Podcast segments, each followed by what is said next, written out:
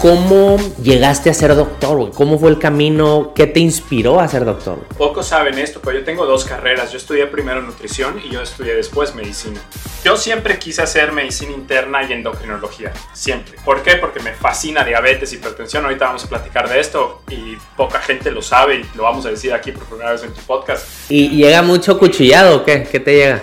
Balas, cuchillados, es la violencia en su máxima expresión. Tú sales de tu rotación ahí y te sientes capaz de irte a cualquier lado del mundo. He ido tres veces a las Naciones Unidas y, o sea, es algo que me vuela la mente. Le digo, ¿cómo yo llegué aquí?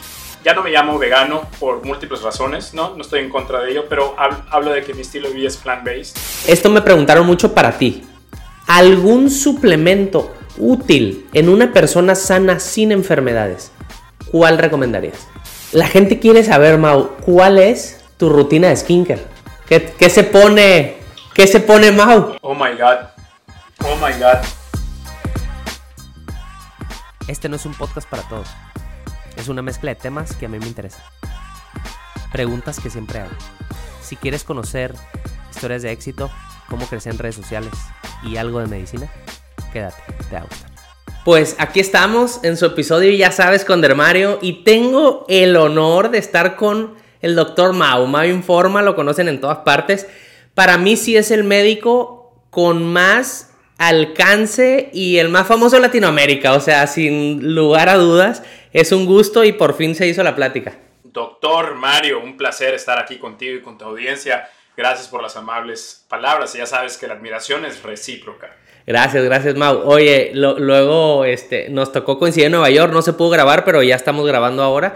Em, e, este episodio es la primera vez que vamos a entrar a hablar con un especialista no dermatólogo, que es a donde yo quería migrar mi podcast, justo. Porque así como tú haces difusión de salud, eventualmente mi canal quiero que sea de salud, pero yo no impartir cosas que no son mi área, sino que expertos como tú cuente. Entonces que sea un canal para, información al final, ¿no? Entonces estaba muy emocionado yo de, hablar contigo porque pues eres el referente, el referente en educación eh, basada en evidencia, que eso para mí es clave. No, no, no, totalmente de acuerdo, lo agradezco mucho. Yo creo que uno de los cambios más grandes que ha vivido la medicina moderna recientemente es el hecho de vincular distintas áreas de la salud, ¿no? Recientemente estaba leyendo los la publicación de un comité de cardio, eh, nutrición y cardiometabolismo, ¿no? que fue un, seminario que junto con médicos internistas, endocrinólogos, cardiólogos, dietistas, etcétera, juntaron y se me hace muy padre porque finalmente estamos como que desde el mainstream medicine estamos a empezar a integrar todas estas partes que tienen un vínculo profundo y, me puedo eh, adelantar a decir que la nutrición y la piel también tienen un vínculo, ¿no? Y sobre todo cuando lo pones en el contexto de tratamientos, con ciencia, con evidencia, o sea, los resultados son espectaculares. Así que estamos ciertamente viviendo un momento totalmente distinto de la medicina. Claro, y, las redes nos están acercando con, con, audiencia que muchas veces no sabían, no sabían o no están informados o siguen creyendo en muchos mitos porque la abuela, la vecina, la comadre dice, entonces nosotros somos ahí el portavoz, ¿no? Entonces eso, eso me encanta. Oye, luego escuché eh, varios podcasts tuyos, güey. O sea, tú estuviste con el oso traba, güey. Estuviste con el, Marco Regil. Y luego estuviste, mi favorito, fíjate, Humberto, güey. Aléjate del 97%. Yo escuchaba podcast de él, creo que ya no sube en Spotify, no, no sé, pero pero él era de mis favoritos de, entrevistas, ¿no? Entonces yo me eché todas las que, las que estás tú ahí, güey, y, y, o sea, padrísimo. Y luego me moría de la risa. Eh, tú públicamente le dijiste a otra, oye, te reto a que hagas una dieta basada en plantas y bajes tu LDL. sí, de hecho sí comenzó mi amistad con, con Oso Traba, con justamente esa plática, ¿no? Del colesterol LDL y bueno, tuvimos una, una plática muy bonita de qué parte es genético, qué parte se debe al estilo de vida. Y, bueno, él es un tipazo. Igual Humberto, o sea, fueron pláticas súper fluidas. Y además a mí me gusta salirme O sea, ahorita contigo, como somos dos áreas totalmente distintas, fluye muy bien de la información. Y cuando te sales de la medicina y platicas con alguien que no está en la medicina, a mi gusto, es increíble porque el que ganas eres tú, porque te, te tienes que enfatizar tu mensaje de una manera muy simple, muy sencilla. Y es altamente retador, ¿eh? Hacer podcast, ser comunicadora de salud, yo lo platico con mis estudiantes de medicina y mis residentes, no es fácil. No es fácil. Y la verdad hay que aceptarlo y decirlo como es. Yo siempre, cuando trabajo con periodistas, comunicadores de profesiones, digo, yo los admiro y respeto mucho su trabajo. Yo no soy, yo no tengo el profesionalismo que ustedes tienen, lo he tenido que aprender. Y el mundo de las redes me ha llevado a apreciar, Mario, el trabajo de los periodistas, aquellos periodistas que realmente verifican las fuentes, tratan de escribir piezas balanceadas, o sea, son leyendas vivas. No, y es un trabajo, es un trabajo súper, eh, súper complejo porque cuando estás frente a una cámara mucha gente te trabas, güey. O sea, literal, y, y aparte que investigas y que todo lo que tú digas puede ser usado en tu contra, ya lo sabemos, ¿no? Entonces tienes que tener bases, pues información muy fidedigna, ¿no? Para que al final si alguien dice algo, pues es la información, güey. O sea. Por supuesto, por supuesto. Y también ah, creo que algo que he aprendido en el último año, ¿eh? que no, no, lo aprendí muy eh, hace mucho tiempo. O sea, en todo tú y yo sabemos que la evidencia avanza, que la ciencia evoluciona y que lo que tú y yo estamos platicando hoy quizás mañana ya no tenga ningún peso, ¿no? Hoy sabemos que el minoxidil al 5% quizás sea muy efectivo, pero a lo mejor, no sé, en tres años salga que el 4.2% es aún mejor por una cuestión de farmacocinética rara. Es decir, entonces siento que yo cometí el error de que no explicaba esto a mis personas, ¿no? a, a mis seguidores les daba un mensaje de salud y no terminaba el mensaje de salud diciéndoles, no estoy en contra o a favor de ese tema. Simple y sencillamente les estoy comunicando la evidencia actual. Si en dos o tres meses cambia, no voy a tener ningún reparo en decirlo abiertamente. Y vaya que he cambiado mi opinión en muchos puntos, ¿no? Entonces, eso me ha gustado de lo que he aprendido en el último año. Y fíjate que te libera. Te libera porque ya la gente entiende, ah, ok, está bien, ¿no? Ahorita esto es lo que sabemos, pero mañana las cosas pueden cambiar. Y sí vi videos tuyos eh, en alguna cosa de suplementos diciendo, hey, yo no estoy a favor o en contra, pero... Y eso es, es bien importante porque a mí me pasaba, yo era muy igual, justo aprendí esto este año, yo era muy muy directo, por ejemplo, yo decía, el colágeno, ah, no sirve de nada, Y así yo, yo así soy, ¿no? Pero luego, en enero de este año, les puse un artículo de colágeno en suplemento los cambios que puede haber en la piel. Y al final les dije, mira, esta es la evidencia científica hoy, así es esto, y pues no es como que la gran cosa, pero va a mejorar hidratación de tu piel y algunas cosas, ¿no? Em, y gente ahí decía, pero tú decías antes que no. Y luego otra gente, sí, pero la evidencia cambia. Y ahora él está compartiendo y está reconociendo que está avanzando esto, justo lo que dices, o sea, conforme la ciencia avanza, podemos cambiar de opinión. Por supuesto, y, creo que tocaste un tema importantísimo, el colágeno, porque yo he cambiado mucho mi apreciación gracias a colegas, ¿no? Que un colega, por ejemplo, me mandó una revisión sistemática de péptidos de colágeno en la recuperación y en lesiones del atleta, que ese era un campo que estaba totalmente lejos a lo que yo sabía. Y parece estar mostrando buena evidencia. Adelante, ¿no? Lo mismo con la piel. Quizá yo con la piel, o sea, a mi a mi perspectiva como no especialista en dermatología, veo que tiene un impacto. No siento que el impacto obviamente sea igual que otras cosas que ustedes manejan como el retinol y otras sustancias que tienen más evidencia, pero uno avanza, aprende y lo comunica. El colágeno es un ejemplo perfecto. Es un ejemplo perfecto. Y, así como eso, pues hay, hay otras cosas. Yo lo que trato de cuidar mucho es eh, a ver, vas a gastar 50 eh, dólares, 60 dólares en un colágeno que a lo mejor no va a haber tantos cambios en la piel, hay que eficientizar el recurso. A ver, si te sobra, pues no te va a hacer daño y pues dale, ¿verdad? Pero si yo tengo que elegir en qué gastas tu dinero, pues vamos a buscar otras alternativas, ¿verdad? E, Esa es, e, es, al final como, como la idea. Oye, y a ver, quiero conocer un poco de tu historia porque me gusta conocer las historias de éxito. Entonces, Tú vives en Nueva York, eres certificación triple de medicina interna, especialista de medicina de emergencia, obesidad. Em, ¿Cómo llegaste a ser doctor? ¿Cómo fue el camino? ¿Qué te inspiró a ser doctor? Digo, pocos saben esto, pero yo tengo dos carreras. Yo estudié primero nutrición y yo estudié después medicina.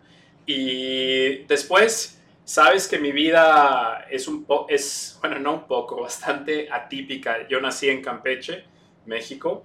Eh, ahí me crié, ahí estudié medicina. Me fui a Puebla a estudiar nutrición. Ahí conocí a mi esposa Maite, que ella es de León, pero estaba estudiando eh, en Puebla y vivía en el mismo dormitorio que mi mejor amiga de Campeche, así que... ¿Ella, también nutrición? mi esposa. No, mi esposa es eh, diseñadora gráfica y fotógrafa de profesión. Oh, wow, ok. Y bueno, y ella es el cerebro detrás de Doctor Mao Informa. Ella es la que se encarga de absolutamente todo. Por eso tienes fotos aesthetics, ¿no? Porque ella te las toma seguro, güey. no, ella es buenísima, buenísima. Y además toda la parte comercial, toda la parte de óptica, toda la parte de de relaciones, todo, ella es, es, es, es, la que maneja los hilos y qué bueno porque hemos hecho un equipo genial. O sea, lo que yo no sé, ella lo sabe, lo que ella sabe, yo no lo sé. Entonces ha sido bastante, bastante bueno. Te iba a decir algo de, estábamos platicando de la historia. Ok, yo estudio medicina en Campeche, yo jamás pensé en emigrar a, a Estados Unidos, jamás no pasaba, pero mira, ni por mi mente. ¿Por qué? A mí México me gustaba, estaba feliz con mi esposa, quizás me iba a mover de ciudad a, otra ciudad, etc. ¿no? Eh, curiosamente, fíjate, cuando yo estudiaba medicina, mi esposa y yo pusimos un negocio de comida vegetariana y de dieta basada en plantas. Y ahí entregábamos comida entre clases y clases. Yo iba al mercado a las 4 de la mañana, ella me ayudaba con la preparación y así fuimos creciendo, creciendo hasta que tuvimos un lugar bastante grande, ¿no? Y así nos, nos, nos manteníamos cuando yo era estudiante de medicina.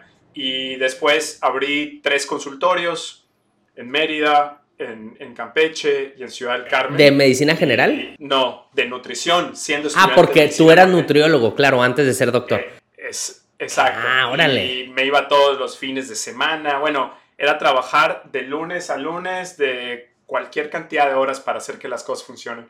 Y gracias a Dios todo creció. Y al final de, nació nuestro hijo, Max, eh, nuestro primer hijo en Campeche.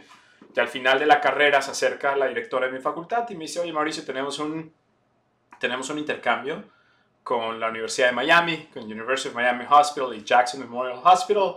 Es un programa que se llama William J. Harrington, que todos los médicos latinos del mundo van, o sea, es, es increíblemente popular. Y me dice, te queremos mandar porque tienes el promedio, hablas español, ¿quieres ir? Vamos.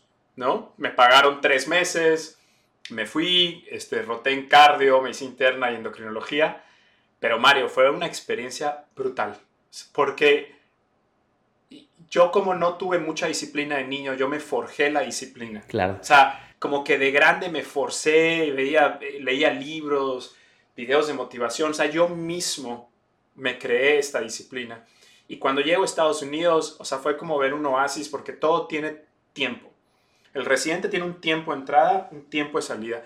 Estas son tus, deberes, estos son los milestones de educación, esto es lo que tiene, todo lo que esperan de ti está perfectamente organizado. Sí, sí, sí. Y yo dije, de aquí soy, de aquí soy, ¿qué tengo que hacer para venirme a especializar en Estados Unidos? Y mis amigos de Brasil, Ecuador, de Colombia, eh, me decían, bueno, tienes que estudiar para los steps, presentas los steps, haces rotaciones, si puedes hacer research, cartas de recomendación y aplicas. Y gracias a Dios hice todo eso, todo salió bien y caímos en Nueva York para nuestra bendita suerte porque pudimos haber caído en Ohio. En Alaska. En, Alaska. Así que estamos felices. Oye, no, está increíble porque, eh, o sea, es una historia de que, a ver, yo estudié medicina y, muchos igual estudiaron medicina y en la carrera no queda hacer nada, güey. No queda hacer nada porque estás metido estudiando y tú trabajabas en restaurante, luego nutrición y luego el estudio, ¿no? O sea, es, es este, como mucha eficiencia. Y luego otra cosa, los steps.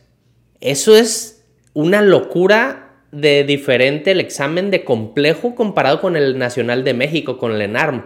Te digo, yo hice los dos. O sea, yo hice el step, el, step 2 fue lo único que hice. Y lo pasé, pero a penitas. Y yo, porque siempre se me dificultó el inglés, entonces como que tardé mucho en leer las preguntas. Y al final, pues no me fue muy bien. Lo pasé raspando, pero yo quería ser cardiólogo.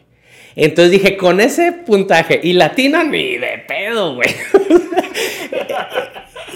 ahí me alcanza para medicina familiar, güey. Y, que, que, no se me hacía mal, güey. Pero dije, no, güey, no, no se arma. Y hice el ENARM así como a los dos meses. Dije, ay, ya, güey, vamos a ver qué. Y pues me fue muy bien y dije, bueno, pues el camino me está guiando, me voy a ir a Medicina Interna México, ¿no? Y ahí yo migré, pero tú aparte renunciaste al ENARM porque lo pasaste, ¿no? Y luego, sí, ¿y qué te decían?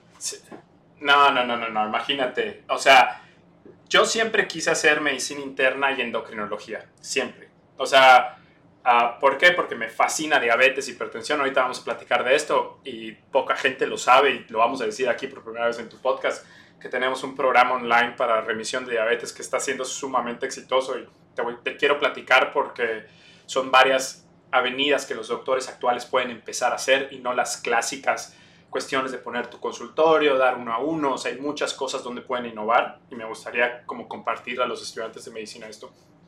Eh, yo hice los steps, eh, tengo tías y tíos doctores y me dijeron, haz el ENARM, haz el ENARM, dije, bueno, voy a presentar el ENARM, lo presenté, presenté para cirugía, dije, pues, que, o sea, agarré realmente lo que sea.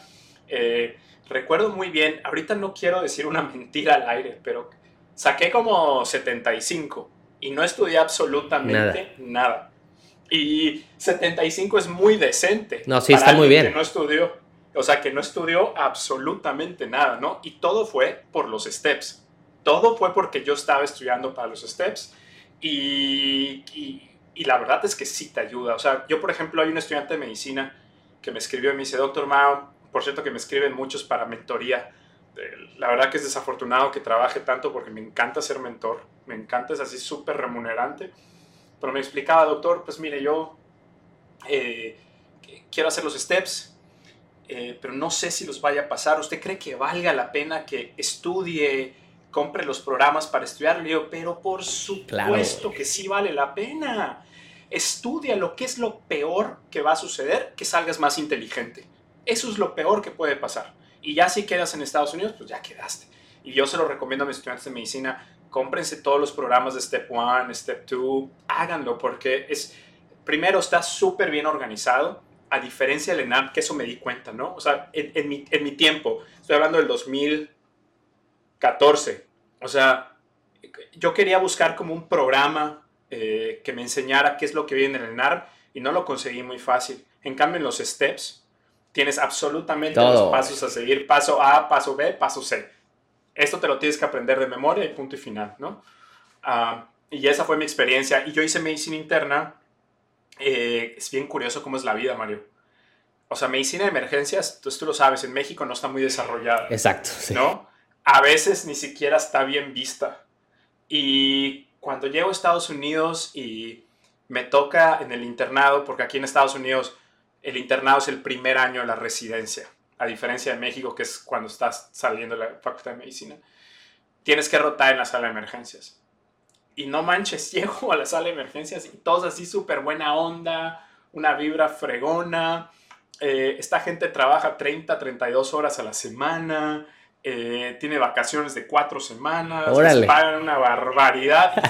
¿Qué es este mundo? ¿No? O sea, ¿qué es este mundo? Y la medicina de emergencias en Estados Unidos me di cuenta que es, eh, hay mucha decisión y hay mucha autonomía, cosa que yo no viví en México, ¿no? O sea, por ejemplo, en México era, ay, tenemos un paciente con cetoacidosis diabética, vamos a hablarle al internista o al endocrinólogo para que venga a tratarlo. No, parte de nuestro currículum es aprender a tratarlo. Tú tratas al paciente, lo estabilizas y lo mandas a la terapia intensiva. Entonces tú tienes como que todo esta, este conocimiento. a muchos muchas personas en México me dicen que ya en México, en algunos lugares grandes, ya es así, pero no fue así cuando yo estaba en Campeche. Entonces me encantó esa autonomía, me encantó la adrenalina, to be honest, porque me entrené en tres hospitales, en dos hospitales urbanos aquí en Manhattan, uno en Metropolitan y uno en Harlem. Órale. El hospital donde, en el hospital, de hecho, parte del tour de Harlem es que te llevan al quirófano donde atendieron a Martin Luther King en su primer atentado antes de que lo maten. No. Y, ahí está grueso. Ahí es medicina de emergencia. ¿Y llega mucho cuchillado o qué? ¿Qué te llega? Balas, cuchillado, es la violencia en su máxima expresión, ¿no? Entonces, como, o sea, tu experiencia en trauma, que así es como le llamamos nosotros en trauma, de medicina de trauma, es genial. Es genial. Es genial, o sea, tú sales de tu rotación ahí y te sientes capaz de irte a cualquier lado del mundo. Y hacerlo bien y, lo vas a hacer bien. O sea, vas a poder manejar a los pacientes, vas a poder tener el temple, eh, las habilidades de intubar, de poner este, catéteres venosos centrales, este, marcapasos, este, chest tubes, todas estas cosas. Y también me entrené en un hospital que está al norte de Estados Unidos, en Upstate, al, al norte de Nueva York, perdón, Westchester Medical Center, completamente distinto, ¿no? Un hospital, ya sabes, de esos finos. Fifi, fifi de, ah, de, de, clase media alta, de toda la gente tiene seguro, donde hay trasplantes, donde hay, o sea, y ahí entendí también cómo es la medicina moderna de ese, de ese nivel. Claro, ¿no? claro. O sea, por ejemplo, hay un paciente trasplantado, ese paciente trasplantado apenas llega a la sala de emergencias, libera todas las alarmas y su coordinador de trasplantes llega, el doctor que la está viendo de trasplantes llega, o sea, entendí cómo funciona toda esta parte y fue una parte de mi educación muy, muy buena. Muy, muy buena. Sí, es, es fundamental tener de, de, todos lados, ¿no? Ir aprendiendo cómo es el manejo en cada cosa porque al final te llega, pues, de todo. Entonces, está, está increíble. Entonces, te fuiste a Nueva York, hiciste ahí residencia, este, y luego eh, me llama mucho la atención, o sea, ¿cuándo fue el día que tú dijiste, voy a empezar a compartir eh, mi conocimiento al mundo, o sea, cómo nació el, Mau Informa, o sea, yo sé que ha cambiado desde que inició, pero ¿qué te llevó a hacerlo? Bueno, este, gran pregunta. Para hacer corto el cuento, siempre, siempre, siempre, siempre, siempre me ha gustado hablar con las personas. Siempre he tenido, o sea, todos tenemos errores de habilidades, ¿no? Una de mis mayores eh, habilidades es que conecto muy bien con los seres humanos. O sea, o sea, tú me empiezas a platicar que tienes un problema con tu hijo, yo conecto contigo y te entiendo. ¿Por qué? No lo sé, pero puedo entender, puedo leer este, cómo te sientes. Y eso siempre me ha ayudado mucho con, en, medicina, ¿no? Sobre todo con mis pacientes con obesidad, diabetes tipo 2, como que podemos entablar muy buena relación. Y era natural que yo salte a redes sociales. Entonces yo me fui preparando, yo daba conferencias, yo hacía seminarios, eh, hacía de todo. Y cuando llega este boom de redes sociales, pues fue un paso natural. Y antes de la pandemia, pues tenía, no sé, 100 mil seguidores. Pero en pandemia explotó. Exactamente. En pandemia explotó porque ahí, ahí me di cuenta de la necesidad de un verdadero comunicador de salud que sirva entre la brecha de los hospitales, a las organizaciones y la gente, ¿no? O sea, y la gente común y corriente y y fue fenomenal. Entonces, eso es como el paso y Te tocó mucho a ti en esa época los antivacunas, ¿no? Y, tú queriendo comunicar pues un mensaje de, salud y, había un, pleito que hasta la fecha sigue habiendo en comida, en carnes asadas. O sea, hay gente que yo no estoy a favor y yo no, y es un, híjole, es un tema, güey. Es un tema. Sabes que mi mentalidad ha cambiado mucho con este tema. Quiero decirte que es muy probable que yo sea consultor de la PAHO, que es la Pan American Health Organization, que es como la rama de la Organización Mundial de la Salud en las Américas del Caribe. Ah, pues, y esta es la organización, gracias, esta es la organización de más pedigrí en cuestión de vacunas. ¿Por qué? Porque históricamente, Mario, México, Colombia, Venezuela, Costa Rica, hemos tenido un 99.5% de adherencia a las vacunas. O sea, hemos sido como el poster child ante el mundo, ¿no? Y por eso creció esta organización y ahorita hay un problema. Hay un problema, porque ese problema de ir en contra de las vacunas antes era como, eh, dicen muchos autores, problemas de gente blanca. De europeos, de gringos, pero ahora ya se está infiltrando en las Américas y es, es, un verdadero problema. Y lo que me he podido dar cuenta es que no es blanco y negro. Hay gente, o sea, piénsalo tú, ¿no? Tienes un amigo que es súper inteligente, así un empresario que es así fregón, él va a una plática con un amigo y conoce una gente que también es exitosa, inteligente, y esta persona inteligente le dice, ¿sabes qué? Es que las vacunas te matan, te causan esto. O sea, a pesar de la inteligencia, a pesar del poder socioeconómico, no importa, ¿no? Las historias te traen esto y te pueden hacer cambiar de parecer. Entonces, el chiste es escuchar a la gente, no juzgarlas y poder mandar un mensaje de salud que sea sensato. Pero eso me ha costado, amigo, ¿eh?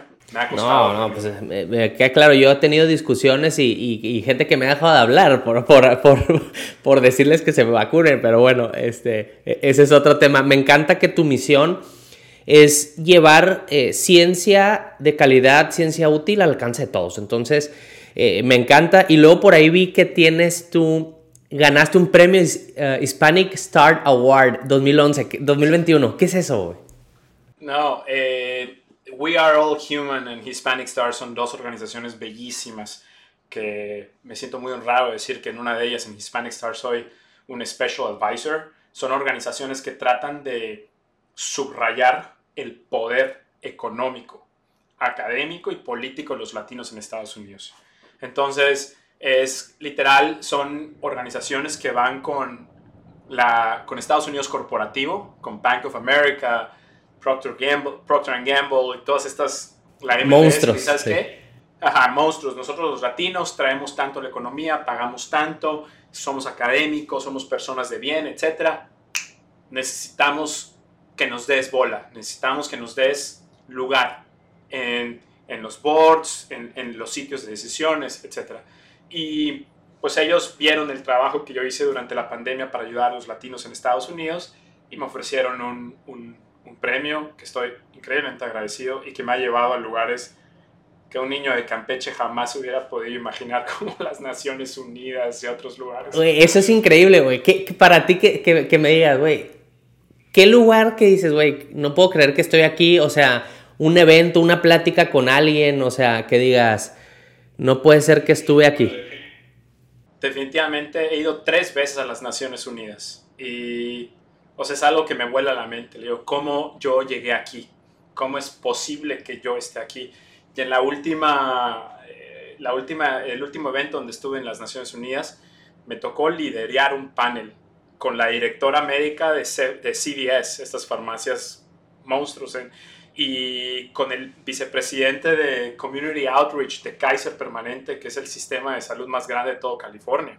Que bueno, que tú lo conoces porque está en San Diego, está en Los Ángeles, está en todos lados. O sea, esta gente ha hecho cosas impresionantes, ¿no? Y yo moderar ese panel y hacerles preguntas y engancharlos con la audiencia fue una... O sea, fue una experiencia sin igual, sin igual. Y, pues la verdad sí se siente muy bonito. Y cada vez que yo tengo la posibilidad, Mario, cada vez, así suena hasta como que te lo están arrastrando en la cabeza, en la cara, pero cada vez que tengo la oportunidad, hablo bien de México, digo que soy mexicano, que hacemos las cosas bien, o sea, siempre, siempre, siempre. Orgulloso de ser mexicano de Campeche. Tú sí, tú sí comes chicken, tú sí comes chicken. No. Yo sé que tú no. Mau, Mau es eh, vegano, ¿verdad? Desde hace años, ¿no? Sí. Y, promueves mucho una alimentación eh, basada en plantas. Y hasta tienes un, el, Veggie eh, Power Summit. O sea, cuenta a la gente qué es ese evento gigante que haces en, y dónde lo haces todo.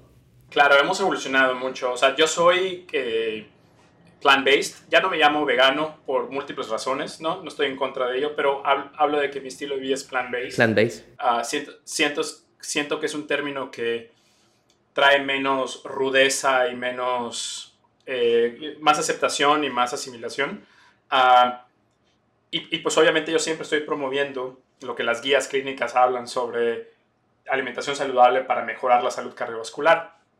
Y algo que, me que nos ha separado del resto de personas que son veganas o que son plant-based es que nosotros aceptamos abiertamente que hay otras formas de alimentarse que son totalmente saludables, ¿no? Como la dieta baja en carbohidratos, la dieta mediterránea, la dieta DASH, que tienen alimentos animales. Entonces, hoy por hoy te puedo decir que mi visión de la nutrición ha migrado de tratar de imponer una, un patrón completamente rígido a tratar de migrar a la población a que consuman los alimentos que tenemos evidencia científica que mejoran la salud, como son cereales integrales, frutas, verduras, leguminosas, aceite de oliva, etc. Entonces, como que mi visión ahora es más que sigan las guías, más que tratar de imponer que sean veganos claro, Claro. Y eso siento que es mejor para las personas porque se sienten menos juzgados, se sienten menos, no sé, atacados. Y además, ¿sabes qué, Mario? Es mejor para mi salud mental. Me siento más tranquilo así. Esa es la realidad. Oye, hay, algo que siempre me dicen aquí, tú que eres experto, tú haces ejercicio de fuerza, eh, eh, tomas eh, proteína, todo.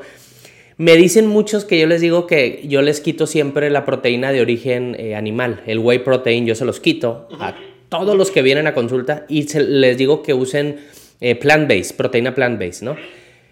pero me dicen, es que no creces igual. ¿qué piensas de eso? Bueno, dos cosas. Me imagino que lo haces por cuestión de acné, ¿cierto? Sí, por acné. Ok.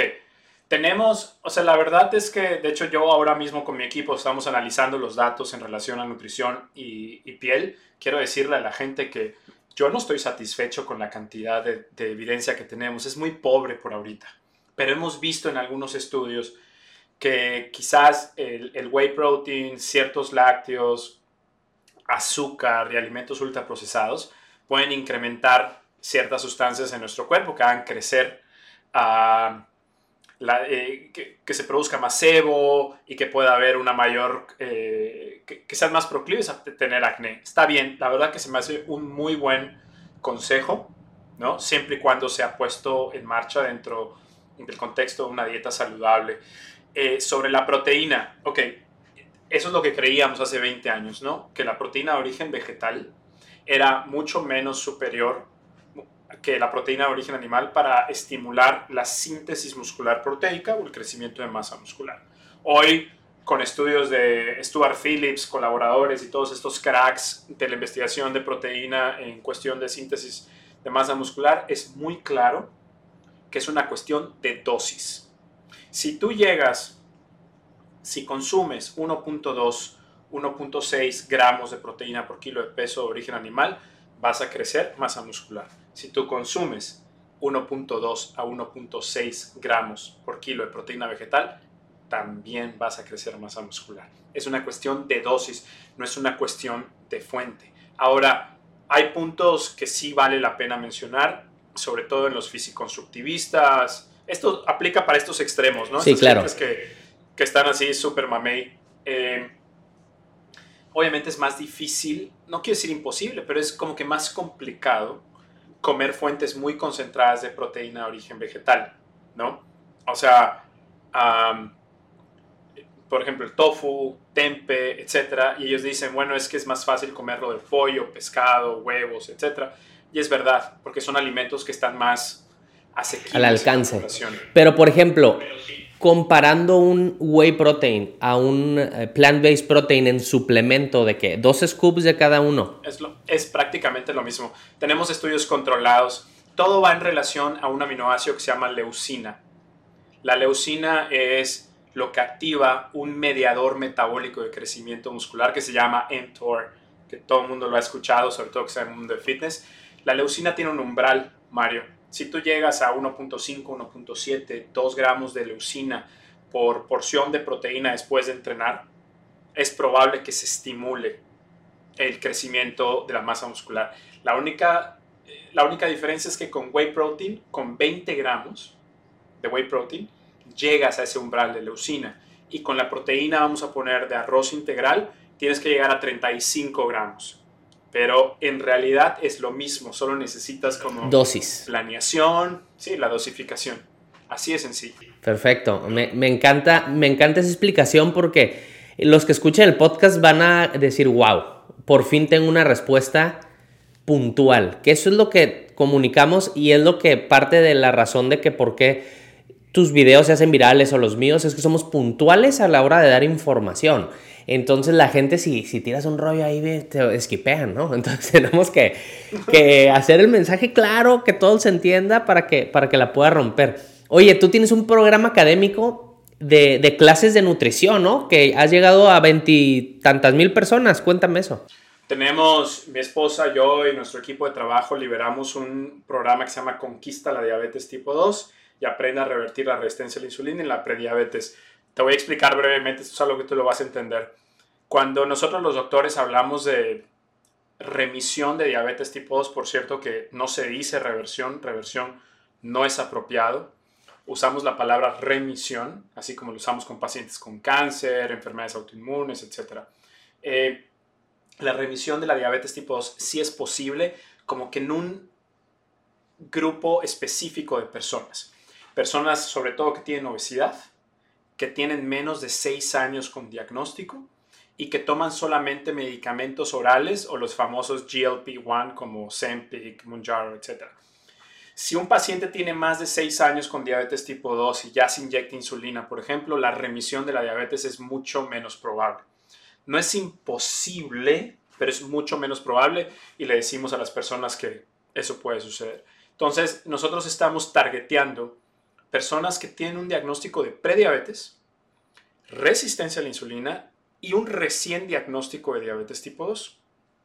Y a grosso modo han habido tres grandes estudios que han mostrado remisión. Uno es el, uno que han mostrado, sí, remisión de prediabetes, que es el estudio, el Diabetes Prevention Program, súper famoso.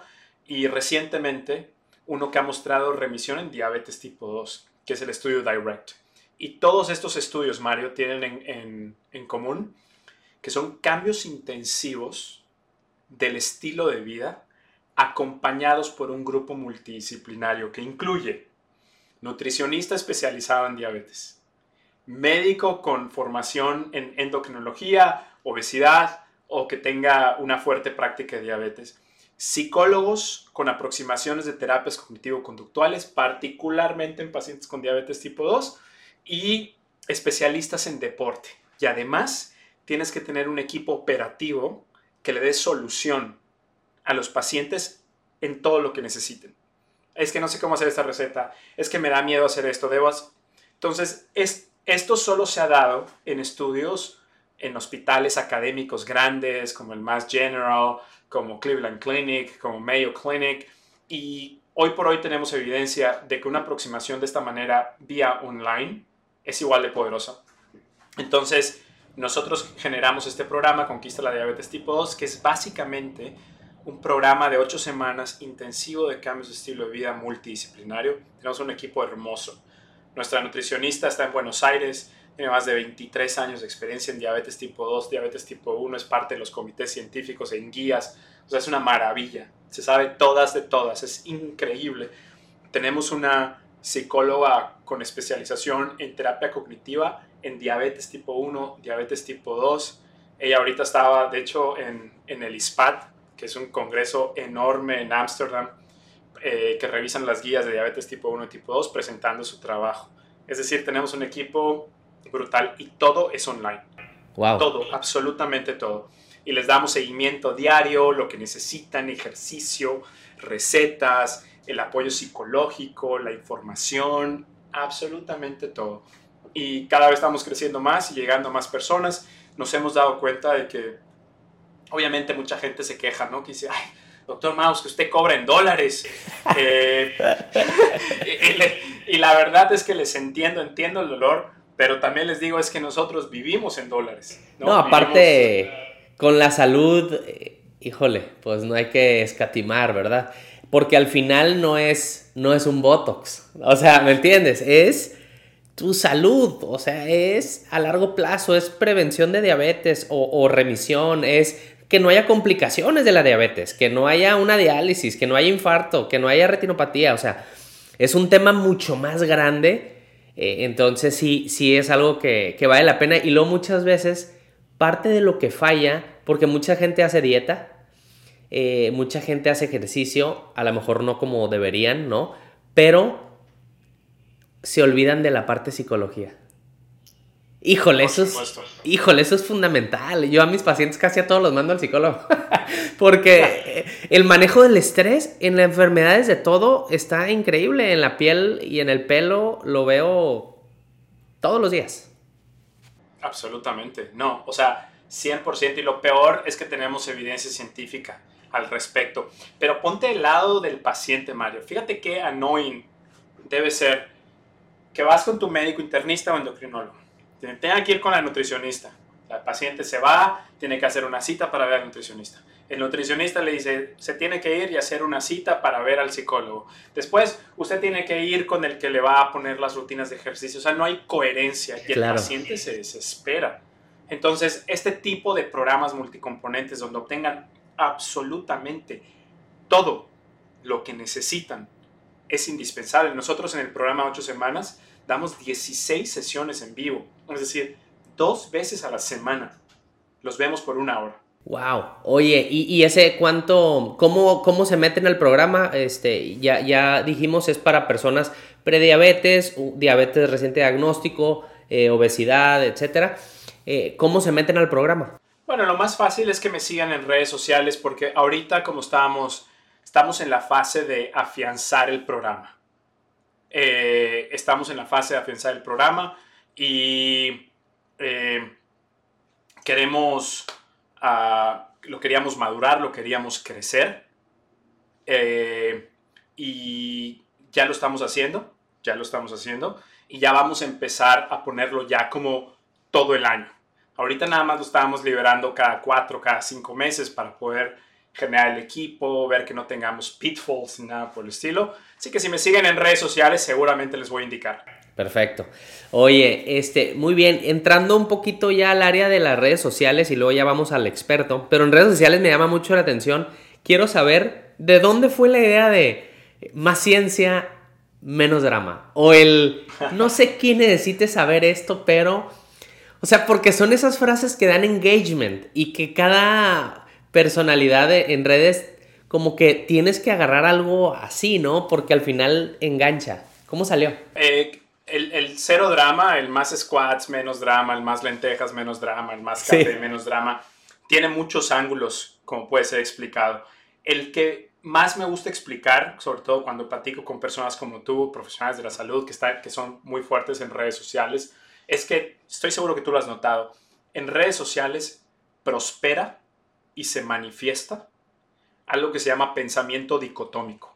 Es decir, los que son keto odian a los veganos, los que son veganos odian a los keto, los que aman el minoxidil odian a los que se ponen tratamientos naturales, los que tratamientos naturales odian. Entonces, esto a nosotros, cuando ya estás maduro, cuando ya tienes cierta edad, cuando pues ya tienes cierto entendimiento de cómo funcionan las cosas, no te afecta. Pero una persona joven, en eh, Mario, que está en proceso de crecimiento intelectual, etc., le genera rigidez de mente y, empiezan a ver el mundo de manera inflexible. Eh, o, tú estás bien o estás mal. Dejan de apreciar los matices y las, y las sutilezas de temas de salud, de temas de finanzas, de temas de psicología. Eso es muy peligroso. Eso es muy peligroso porque te quita años a tu vida. Dejas de entender las razones. De... Entonces, cuando yo les digo, la ciencia, porque a menudo recibo este, este mensaje, ay sí, doctor, tú y tu ciencia, la ciencia no tiene la verdad. Jamás he dicho que la ciencia tiene la verdad. Es simple y sencillamente un puente para reducir la incertidumbre la ciencia jamás, o sea, tú, tú y yo leemos un artículo científico y jamás leemos que al final del artículo diga, por cierto, esta es la verdad. No. Todos los artículos científicos terminan diciendo que todavía no sabemos más al respecto, es necesario seguir investigando. Punto y final. ¿No? Así que eso significa alejarse del drama, alejarse de este pensamiento dicotómico. Ah, eso fue, eso fue la razón. Y al final está bien pegajoso. está bien pegajoso. Hasta yo te escribí para el podcast de que más podcast, menos drama. menos drama. Me encanta porque hace reír a las personas, les abre la mente y es algo que no sé, quizá como latinos, yo no lo sabía, pero como latinos nos, nos identificamos mucho, ¿no? Así como bájala el drama. Sí, claro. Tranquilo, no te desesperes, no te vuelvas un equipo. Eh, tranquilo, tranquilo, las cosas van a estar bien. Oye, un, consejo que le puedas dar a alguien, a un médico o no médico, eh, personal de salud o alguien que quiera empezar a crecer en redes sociales. O sea, que, que un consejo que tú le darías a alguien así.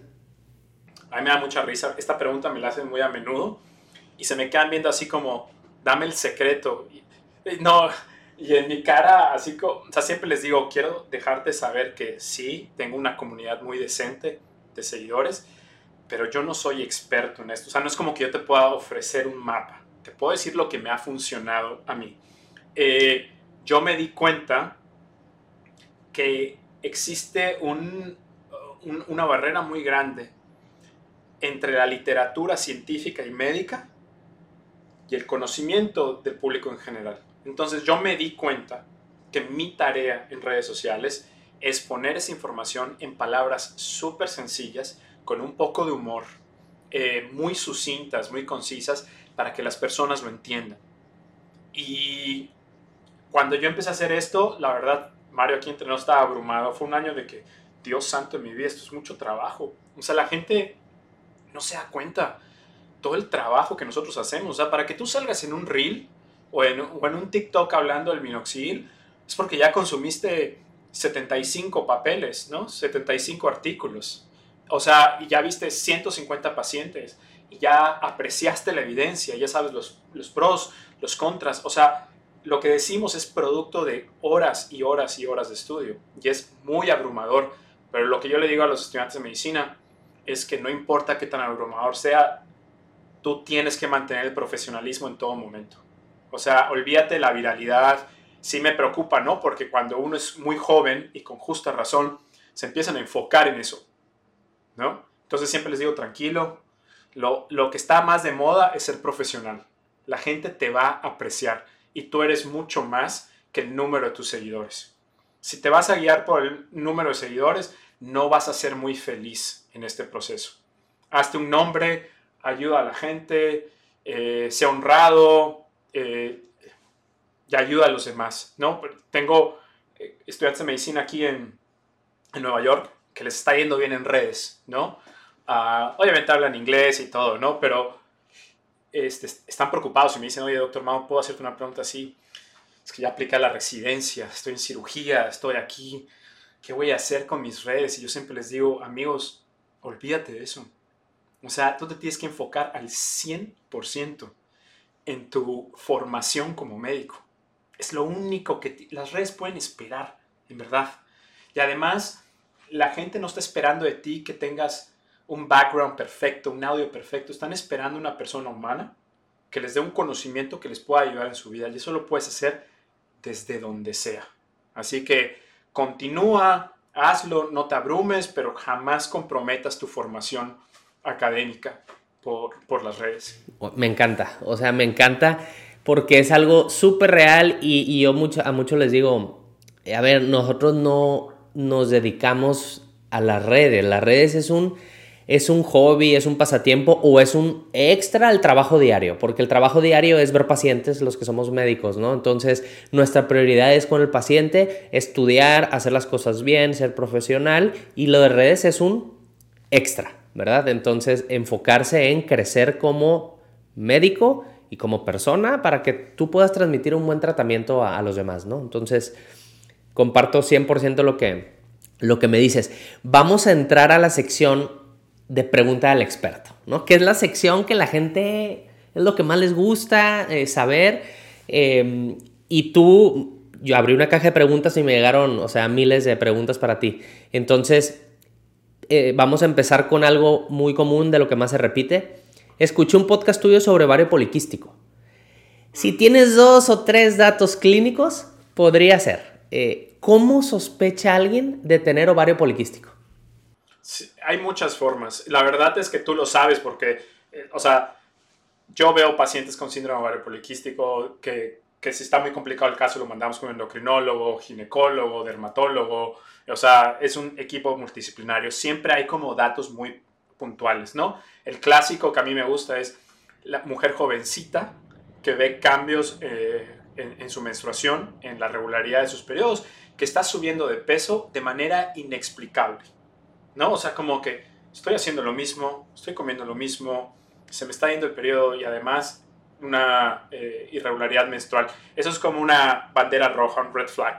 Inmediatamente hay que investigarlo. Y lo otro, obviamente, es que muchas mujeres eh, pues ya sabes, ¿no? ¿Por qué, ¿Qué te puedo decir yo? Tú eres el experto en esto. Por cuestión de estigma, a veces les sale un poco de vellito y pues se meten online y ven cómo quitárselo cuando en realidad no es que sea un problema, sino que te puede estar hablando de un problema subyacente, ¿no?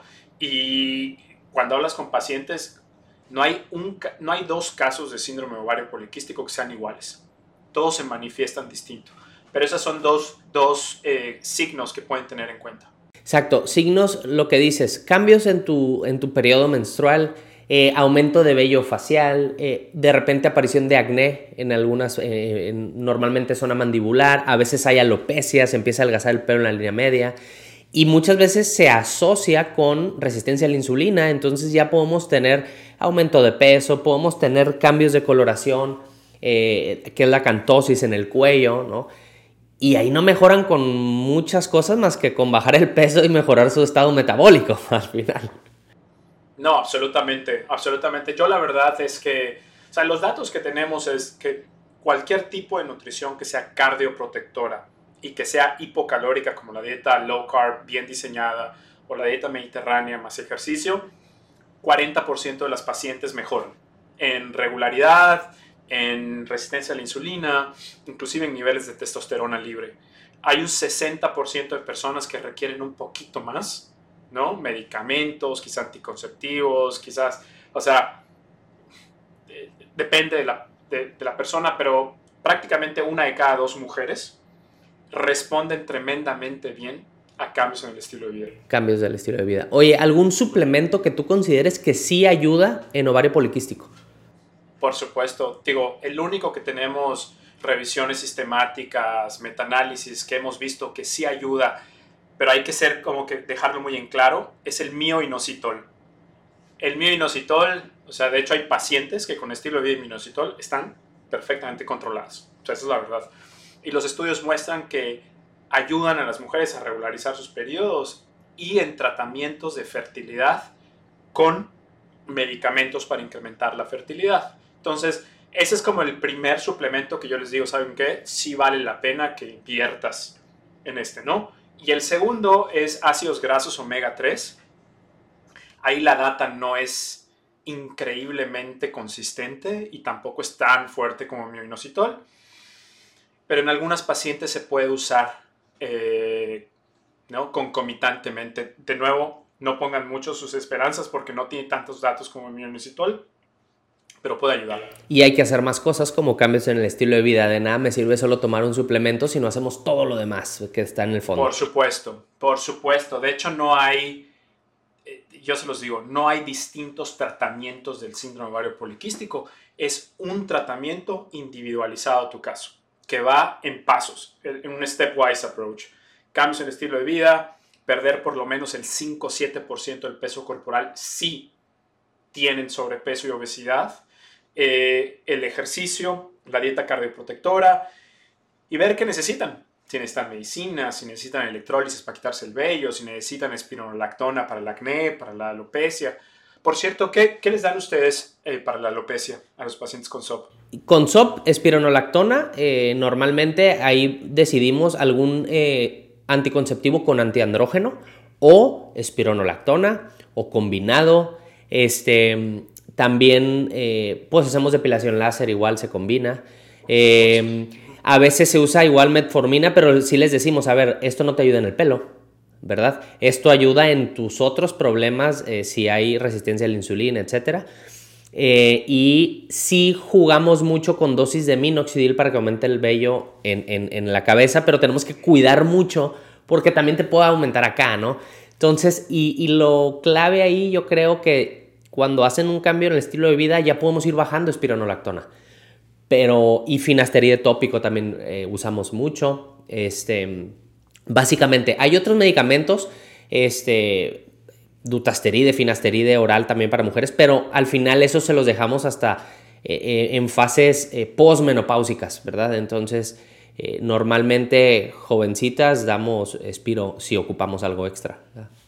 No, genial, genial. Sí, sí, sí, sí. Veo que funciona bastante bien. Oye, ¿y tu, tu opinión de finasterida tópico versus minoxidil tópico. ¿Cuál es el ganón? ahí el tema es, si tú tienes una alopecia androgenética, eh, si tú tienes una alopecia androgénica, eh, yo soy de la idea de combinarlo. Yo mando a hacer minoxidil más finasteride en un solo producto. Eso es lo que yo hago. Porque hubo un estudio bien interesante que comparó finasteride tópico con finasteride oral. Y no hubo diferencia. Entonces, a mí me impactó el alcance de algo tópico porque te ahorras una pastilla, ¿no? Entonces, eh, fundamental. Entonces, después de que leí eso, mandé a hacer el finasteride tópico con eh, minoxidil y eso se los dejo este, pues, tiempo indefinido, ¿verdad? Eso sí veo que hay una diferencia. Nunca me pongo uno o el otro porque ya lo mandé a hacer, ah, pues hasta lo junto, ¿verdad? Entonces, eh, sí, así lo manejo. genial, genial. Oye, una, también escuché un podcast tuyo porque tú, tienes tu podcast que hablas de, temas bien interesantes. Me encantó uno de los beneficios de, la, de levantar pesas en tu salud. Si tú, o sea, no por ponerte mamá, sino beneficios en la salud. Tres beneficios que tú digas, esto para mí es lo que más te puede ayudar, levantar pesas o ejercicio de fuerza. Bueno, ha sido el, el episodio más popular que he tenido en mi podcast. O sea, popular, brutal, ¿no? O sea, comentarios, es increíble que algo que nosotros pensamos que es tan común todavía no sepamos. O sea, que la gente todavía no sabe realmente los beneficios tan diseminados que pueda tener. Hay tres que a mí me gustan mucho comunicar, porque todos nos podemos relacionar de alguna manera u otra. El primero es que, Mario, si tú tienes dos hombres o dos mujeres, whatever, misma edad, mismo peso, mismo porcentaje de grasa con la bioimpedancia, mismo perímetro de cintura, pueden haber diferencias de hasta 3 a 4 litros de grasa visceral en estas personas, a pesar de tener el mismo peso, el mismo perímetro de cintura, la misma edad, etc. Por eso el índice de masa corporal funciona muy bien como una medición a nivel epidemiológica poblacional, pero a nivel individual no es tan certero porque hay mucha diferencia interindividual. El ejercicio si tienes resistencia a la insulina y estás delgado, es muy probable que tengas una mayor cantidad de grasa visceral por genética y una menor cantidad de grasa de masa muscular. Entonces, por eso levantar pesas, particularmente en personas con obesidad, sobrepeso y resistencia a la insulina y personas delgadas con resistencia a la insulina, puede ayudar y puede mejorar el control glicémico tremendamente. Y esto es dinero en el banco de la salud. ¿eh? sí, claro lana en el banco de la vida. Eh, ese es número uno. Número dos es, todavía no sabemos exactamente por qué, pero levantar pesas y sobre todo ejercicios de piernas, sentadillas, peso muerto, ha mostrado ser un poco más efectivo en mejoras cognitivas, particularmente en mujeres. No sabemos por qué. Eh, platicando con los doctores Shersais, unos amigos aquí en Estados Unidos, neurólogos, unos científicos, una maravilla. Ellos sospechan que los, eh, los músculos de las piernas, al ser músculos más grandes, al ser trabajados, pueden liberar más cantidad de sustancias eh, benéficas para nuestro cerebro, como el BDNF, que es un factor de crecimiento neuronal, que actúa como fertilizante de las neuronas. Ah, entonces, imagínate quién no quiere eso. Y el tercer punto es que se ha visto que el ejercicio, particularmente el ejercicio de fuerza de nuevo, incrementa algo que se llama el sentimiento de conquista, que se me hace desde el punto de vista psicológico, o sea, qué fregón. Cuando tú vas al gimnasio, tú empiezas una tarea y cuando terminas tu entrenamiento, tú terminas esa tarea. Y eso a las personas no nos damos cuenta, pero nos da una emoción de conquista. Lo logré hacer. Y, esta, y este sentimiento de logro se ha visto que impacta positivamente en autoestima, regulación emocional, depresión, etc. Fíjate qué bonito y cómo no lo, no, lo, lo, pasamos por alto. Así que esos son mis tres puntos. Oye, por eso hay eh, más squats, menos drama. Menos drama. Oye, a mí me encantó uno que, que, me impactó de los datos que dijiste.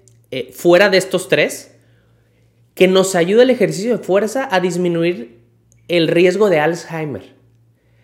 Eso, cuando yo vi eso, dije, o sea, otra vez, eh, cuidar el cerebro haciendo pesas. O sea, y dije, no, eh, de ahí dije, ya no voy al box, ya me voy al gym a la bestia. Entonces, hasta cambié mi... Y, y, eso es padre, porque tú escuchas algo y a lo mejor que, que para ti fue algo muy coloquial y o sea, decirlo algo importante, pero para alguien puede cambiar hasta su estilo de vida solo por escuchar algo y hace un clic y, y, cambia la vida de la gente, ¿eh?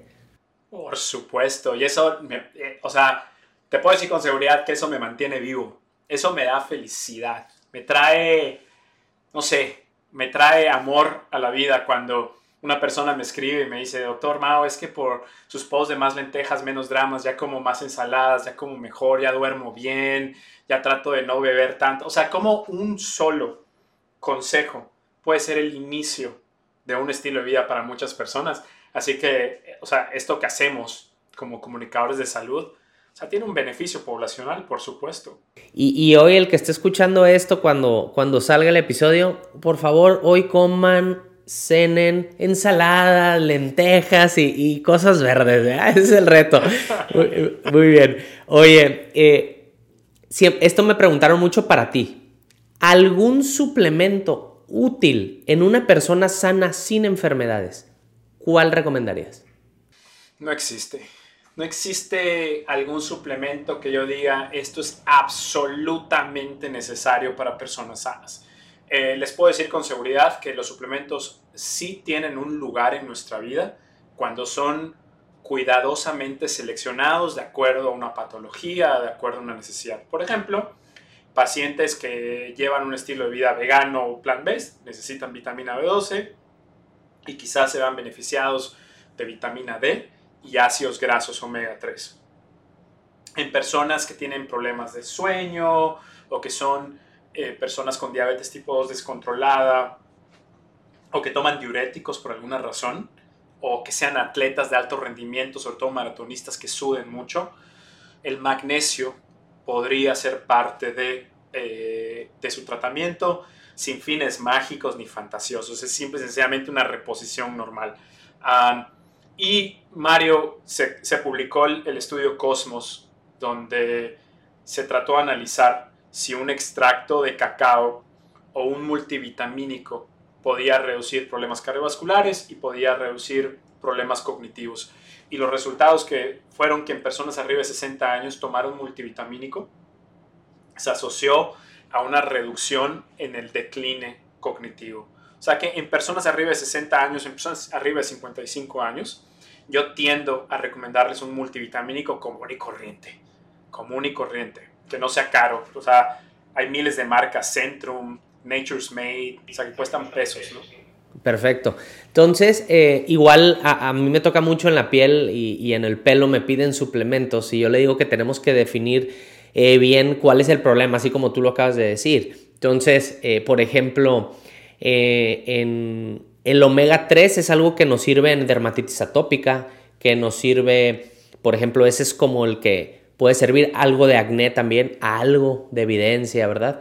y en el pelo la vitamina D, por ejemplo. Esa, la vitamina D de dedo, esa es la que sí nos puede ayudar porque mucha gente tenemos deficiencia. Y esa sí nos ayuda en el pelo a diferencia de la famosa biotina, ¿no?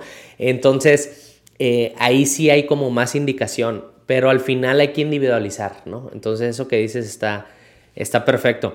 Em, algo que dijiste tú igual que me impactó es, personas con colesterol las pusieron en una dieta eh, o estatinas.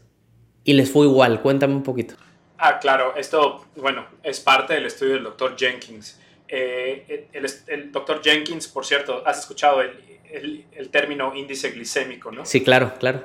Bueno, él, él, es el creador del índice glicémico. El doctor Jenkins es un médico investigador en, en la Universidad de Toronto, donde ha estado estudiando el impacto del índice glicémico, pero su primer gran trabajo fue la dieta de portafolio, de portfolio diet. Y en este estudio, él generó como un portafolio de alimentos que han mostrado en estudios científicos reducir colesterol.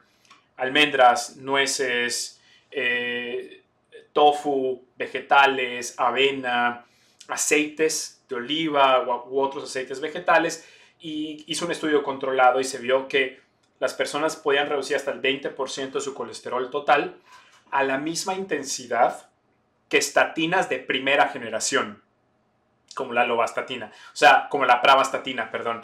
Sin embargo, obviamente hoy en día, en el 2023, ya tenemos estatinas que son mucho, muy superiores a eso, ¿no? Y que por mucho reducen el colesterol LDL el triple que una dieta saludable. Pero fue muy interesante porque no solamente este tipo de nutrición redujo el colesterol, sino que también redujo la inflamación crónica medida por proteína C reactiva al mismo nivel que una estatina de primera generación. Así que como tú bien lo mencionas, individualizar. Si llega un paciente conmigo que no tiene enfermedad coronaria, que no tiene diabetes tipo 2, pero que tiene resistencia a la insulina y que su colesterol está ligeramente elevado, este es el camino que tomo. Obviamente si un paciente llega con diabetes tipo 2, con un score de calcio por los cielos, o sea, no hay absolutamente otra forma más que tomar una estatina, pero tenemos mucha, mucha, eh, tenemos muchas estrategias que podemos hacer con distintos pacientes. Claro, oye, eso es, eso es bien importante, pero ahí, pues imagínate, le des o no medicamento, le agregas tu dieta y va a mejorar mucho más. Entonces es combinar cosas como, como en todo y, tratar igual terapia eh, conductual para bajar un poco el estrés, hacer estrategias para dormir mejor. O sea, eh, cambiar hábitos al final siempre va, va a sumar. ¿Qué opinas? Hay muchos videos bien virales de el orden de los alimentos, cómo tú los comes, que disminuyen los picos de glucosa o insulina. Ah, sí, claro. Bueno, justo hoy estaba publicando sobre eso. Es como el tema del siglo, ¿no? El tema de moda, los picos de glucosa. Ah, me gustaría dividir la evidencia en dos grandes puntos. Primero, sabemos que los picos de glucosa y el uso de sensores continuos de glucosa tienen un beneficio en personas con diabetes tipo 2 que se inyectan insulina, que padecen de eventos recurrentes de hipoglicemia y en pacientes con diabetes tipo 1. Ahí está probadísimo, mejoran y salvan la vida de muchas personas. El uso de sensores continuos de glucosa en personas sanas, Mario? We don't know. No sabemos. ¿Ok? Porque son fisiologías completamente distintas. ¿no? Un paciente con diabetes tipo 2 no tiene activa la, primera fase de insulina. O sea, son, son fisiologías completamente distintas. No sabe, o sea, la gente piensa que, que se te sube la glucosa en una persona sana 150 miligramos por decilitro es igual de malo que en un paciente con diabetes y la realidad es que no es así. Pero, habiendo dicho eso, creo que sí es interesante analizar que tener muchos picos de glucosa por comer muchos alimentos ultraprocesados, harina, azúcares, probablemente no sea algo bueno. Definitivamente no es algo bueno y creemos que allá en el camino para que tú puedas padecer eh, resistencia a la insulina en el futuro, diabetes tipo 2. Eh, el orden sí afecta, ¿no? Eh, si comes primero la grasa, después la proteína o viceversa, y de último los carbohidratos, por supuesto que se puede reducir la absorción de glucosa y es completamente válido dentro, dentro del contexto de una dieta saludable. Es decir, habiendo tomado en cuenta los otros puntos. También eh, el vinagre no es el vinagre en sí, es toda sustancia ácida, inclusive el limón, en ensaladas, en los alimentos, reduce, no reduce, retrasa, esa es la palabra correcta, retrasa la absorción de glucosa al torrente sanguíneo. Obviamente yo no recomiendo que se lo tomen en ayunas como hacen muchas personas porque puede lastimar el esmalte de los dientes y no es necesario. Pero sí, sí, sí es válido. O sea, estos puntos sí son válidos, de nuevo, dentro del contexto de una dieta saludable. Perfecto. Este, ya vamos a entrar a preguntas puntuales que, piden para ti. Eh, una de las preguntas es, ¿alimentos o suplementos que te ayuden a aumentar la energía? ¿Existe?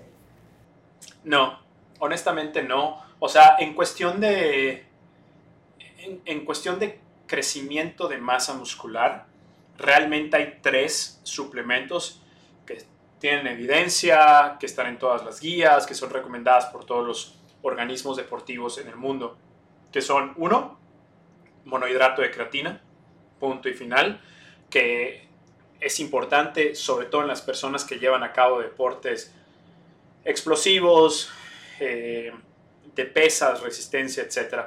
El otro es beta-alanina, que es lo mismo para personas con, que llevan a cabo entrenamientos de fuerza. Y el siguiente, el tercero puede ser mm, polvos de proteína también en este grupo de personas, ¿no? Por sí mismos no te suben la masa muscular, no te dan energía, sino que soportan tu organismo para que puedas cargar y durar más en el entrenamiento y de esa manera indirectamente te ayudan a crecer masa muscular. Hay una, hay una controversia muy grande en relación a la creatina y la caída del cabello. Eh, los estudios que nosotros tenemos como médicos internistas muestra que no hay una relación muy fuerte. Sin embargo, siempre yo les digo, si se te está cayendo el pelo y estás en creatina, déjala de consumir y consulta con tu dermatólogo. A, la fecha, igual, la verdad no veo mucho que haya caída de pelo secundario a eso. Yo le atribuyo más a estrés crónico y ese sí está mucho más directo. Entonces yo muchas veces le digo, no creo que sea tu creatina, la verdad, este, no hay mucha base científica para, para yo decir que eso tira el pelo o da un efluvio telógeno. Yo le voy más a que si tira el pelo, deficiencia de vitamina D, anemia problemas tiroideos y el estrés. Son los cuatro grandes grupos. Entonces, al final, eh, eh, con eso, son los estudios que les voy a pedir. Y al final, si todo está normal, pues, pues el estrés. Y hay que dormir mejor. Entonces, básicamente, em, la gente quiere saber, Mau, ¿cuál es tu rutina de skincare? ¿Qué, se pone? ¿Qué se pone, Mau? Oh my God. Oh my God. Eh, qué buena pregunta. Yo fíjate que sufría de melasma Órale. Y fui a consultar aquí en Nueva York, en Mount Sinai, y conseguí una dermatóloga con la que me, nos llevamos muy bien mi esposa y yo, y me recetó una crema para limpiar el melasma y funcionó como al 85%. Y esto empezó hace como dos o tres años y, creo que esta fue la primera vez en mi vida, imagínense, ya de burro, tengo 42 años. Eh, entendí el valor del sunscreen, del bloqueador solar. O sea, y ahora soy increíblemente juicioso. Me lo pongo dos o tres veces al día. Checo mi UV index. El, el índice de, de, rayos UV, claro. Eh, lo checo. Eh, tengo un sombrero, así como el tipo de golf, que es este con protección UV, que lo uso siempre cuando el índice está arriba de 3. Ese es como mi skincare. Tengo una crema que tiene retinol. No es de grado médico. O sea, no es. Porque aquí en Estados Unidos no sé cómo sea en México, pero en Estados Unidos eh, las cremas de retinol que tienen la, cantidad necesaria en estudios científicos dermatológicos, eh, en, Estados Unidos te iba a decir que, te la tiene que prescribir un doctor. Pero, por ejemplo, tú en la mañana lavas la cara, ¿qué jabón, qué crema, qué bloqueador? Sí, uso uh, Cetaphil, una, un facial cleanser, eh, después me pongo mi bloqueador que no sé cómo se llama, pero es tinted.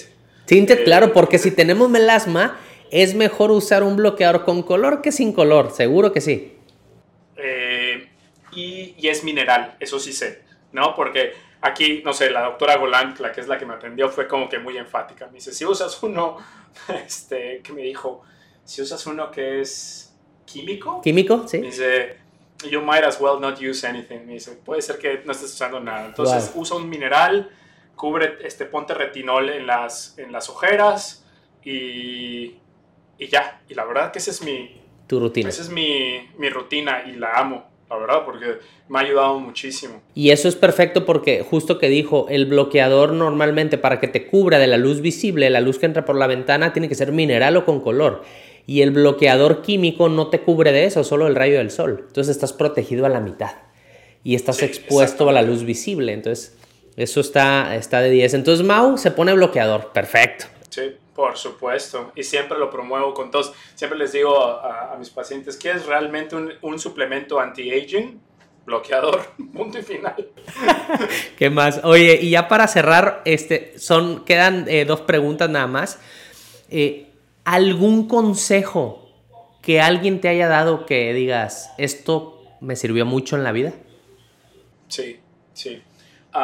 aquí en, Estados Unidos existe mucho la cultura del mentor. En México no la tenemos y a mí me cambió la vida. O sea, yo tengo mentores de miles de cosas, ¿no? Tengo mi mentor académico, mi mentor financiero, mi mentor de la vida, mi mentor, o sea, de todo. Y aquí en Estados Unidos como que hay una cultura de tomárselo muy en serio, ¿no? O sea, por ejemplo, aquí si, un estudiante de medicina tiene un mentor, o sea, el estudiante de medicina está pegado a su mentor, lo ve, se van a comer, platican de la vida, o sea, es como yo te voy a guiar por este camino. Entonces, yo les recomiendo a las personas que si logran conseguir alguien que tenga una visión de la vida que a ustedes les guste, que lo tomen como un modelo a seguir, acérquense y pídanle la mentoría, porque además eso es súper inteligente porque no lo sabemos todo, no lo sabemos todo. Y cuando empiezas a preguntar a personas que saben, hombre, o sea, ahorras años de tu vida a vivir en oscuridad. Ese es mi mejor consejo. Perfecto. ¿Algún libro o podcast que te haya dejado algo? Fíjate que a mí los podcasts, eh, yo, yo tengo, o sea, obviamente me encanta el formato de charla como el que estamos haciendo. Eh, obviamente hay muchos en medicina, etcétera. Yo decidí hacer mi podcast concreto. O sea, es, dije, van a ser menos de 20 minutos. La persona que se suba a su coche va a aprender hoy de trastorno de déficit de atención con hiperactividad. Y antes de que llegue a su trabajo, ya aprendió todo lo que necesita saber. ¿No? Entonces, esa es como mi visión del podcast. Quizá no sea, obviamente no es tan entretenido como el tuyo, ¿no? Como el de Marco, como el de Oso, pero es lo que yo puedo hacer ahorita. Quizás en el, en el futuro haga algo más conversacional, pero lo que voy es que el podcast que a mí me gusta son los que te explican las cosas en menos de 20, 25 minutos. Y a mí el que más me gusta es Today Explained, donde, por ejemplo, cuando pasó que los soldados americanos se fueron de Afganistán y que, ¿cómo se llama este? El talibán tomó eh, poder de Afganistán, yo no entendía nada, Mario. O sea, yo no sabía nada de la historia, pero y, quise aprender y este podcast te lo explica en 25 minutos, ¿no? Esta es la historia, eso es lo que tienes que saber, por eso están tomando, quién es el talibán y, eso es lo que tienes que entender. Lo mismo ahorita con el conflicto de Hamas, Hamas y, e Israel, te explican absolutamente todo. Cuando una decisión de la Suprema Corte de Justicia en Estados Unidos, te explican todo. O sea, para personas neófitas, ¿no? Que como yo, que no sabemos mucho de estos temas, este tipo de podcast, la verdad que me fascinan, me resuelven la vida. Por ejemplo, hay un podcast muy raro, que yo no entiendo cómo lo, escuché, de Today Explain, donde te explican la teoría de cómo los, eh, cómo nacieron los perros, ¿no? Y cómo evolucionaron desde los lobos. Cómo pasaron de ser lobos a perros, ¿no? Y te lo explican en 25 minutos con una profesora que se especializa en eso. O sea, está brutal. O sea, las cosas que uno aprende Sí, me gusta aprender muy rápido. Gran, gran tip, el Today Explain, eh, vamos a escucharlo. Y ya para, para cerrar, eh, ya viste más o menos cómo es este formato. Eh, ¿A quién me aconsejarías algún día tener invitado en este podcast? Uy, qué buena pregunta. Pues de entrada me gustaría que vayas a ver a Marco, que es mi querido amigo. después te puedo poner en contacto con él para... él es o sea, él es un comunicador de profesión, ¿no? De hecho, cuando, cuando ves sus podcasts puedes ver el profesionalismo, la forma en la que pregunta, la forma en la que se dirige, ¿no? Entonces, creo que es algo muy bueno porque te enseña las bases, ¿no? Y además él es un tipazo. Otra pregunta, otro podcast que me gustaría... Ja, buena pregunta. ¿Sabes que no lo sé? No creas que consumo muchos podcasts en español, desafortunadamente, ¿eh? Pero si no, déjame lo pienso y después te lo escribo por redes y ya lo ponemos. Ándale, perfecto. Vamos a, a los escuchas. Perfecto. Muy bien. Y ya este, para cerrar, eh, la última, ¿alguna pregunta que tú tengas o quieras hacerme a mí? Claro, me encantaría decirte, ¿cuáles, cuáles son los tres productos que la persona promedio debe tener en su haber y que no les rompa el bolsillo en cuestión cosméticas para la piel? Vamos a hablar de la cara. Perfecto un jabón para tu tipo de piel del momento eh, que sea especial para tu cara. Eso es ese. Número dos, tu bloqueador. Bloqueador solar que sea 50 más, de preferencia con color o mineral, o filtros combinados. Y tercero, un retinol en la noche. Esas son las tres cosas que no le debe faltar en una rutina de skincare a alguien que quiere cuidar su piel, porque a largo plazo va a prevenir arrugas, manchas, cáncer de piel. Entonces, esos son fundamentales y no le va a romper el bolsillo a nadie. Oye, y el, y el retinol, obviamente tienes que como escalarlo en porcentaje, ¿no? Sí, por ejemplo, puedes empezar comerciales. Este, en Estados Unidos Yo prefiero que en vez de usar un retinol en Estados Unidos, la Roche-Posay tiene un adapalene al 0.1 eh, y eso es incluso más efectivo que un retinol. Te sirve para poro, puntos negros y se vende eh, eh, a, libre.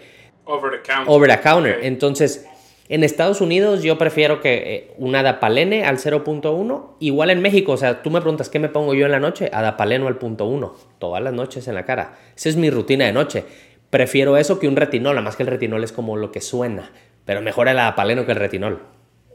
Oye, pues ahí pues me pasas la información y la pongo en mis historias y te tagueo, porque esto es un excelente, una excelente recomendación. Claro, claro. No, luego vamos a hacer unos shorts y ahí lo, lo, subimos.